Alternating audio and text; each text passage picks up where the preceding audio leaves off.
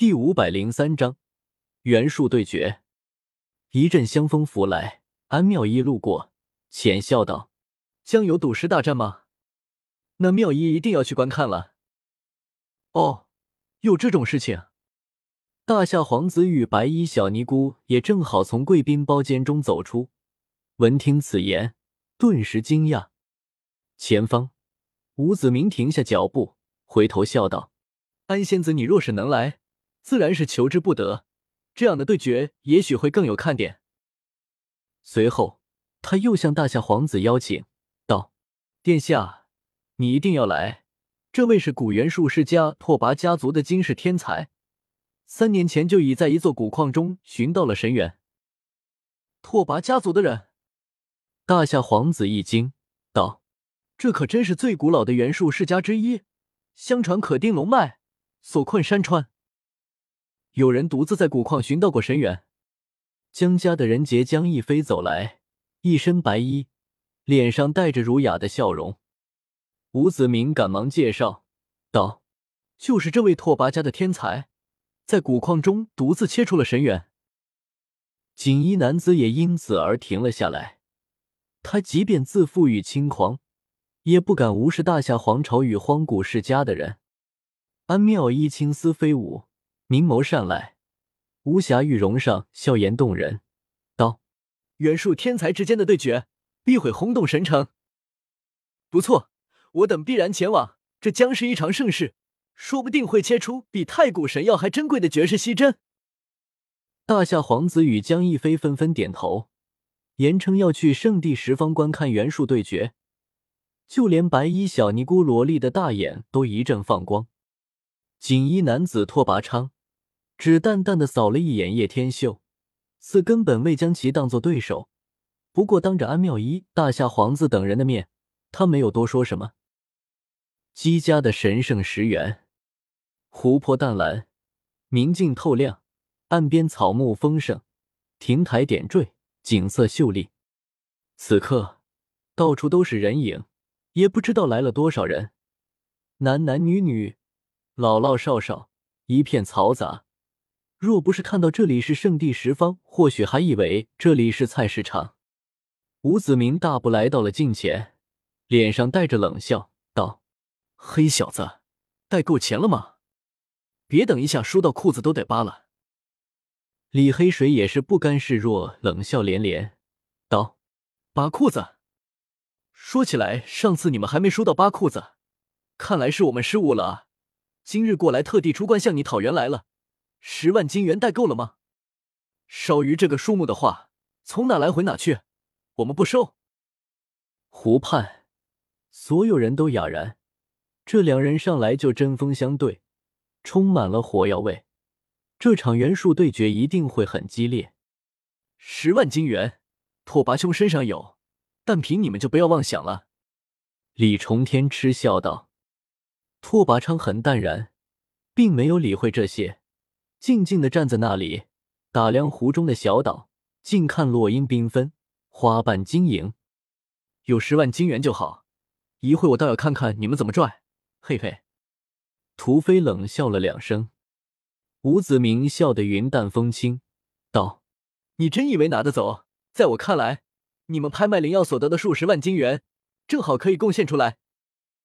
没错，拓跋兄的祖父三百岁大寿在即。”你们也算是送上了一份大礼。”李重天大笑着说道，“原来你祖父大寿啊！我要是知道的话，我就把刚才的残缺大钟买来送给你祖父了。”叶天秀笑得很淡然，“什么意思？”拓跋男子明显没听明白，宋钟都听不懂。叶天秀笑了笑，智商还真的是低的吓人。不过没有必要跟他多说废话了。等完虐了他的元术之后，再好好炮制这家伙才行。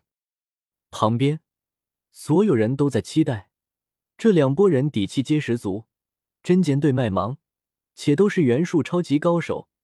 今天多半真的会切出惊人的奇珍。没错，元术对决，切出绝世稀珍来，让我们开开眼界。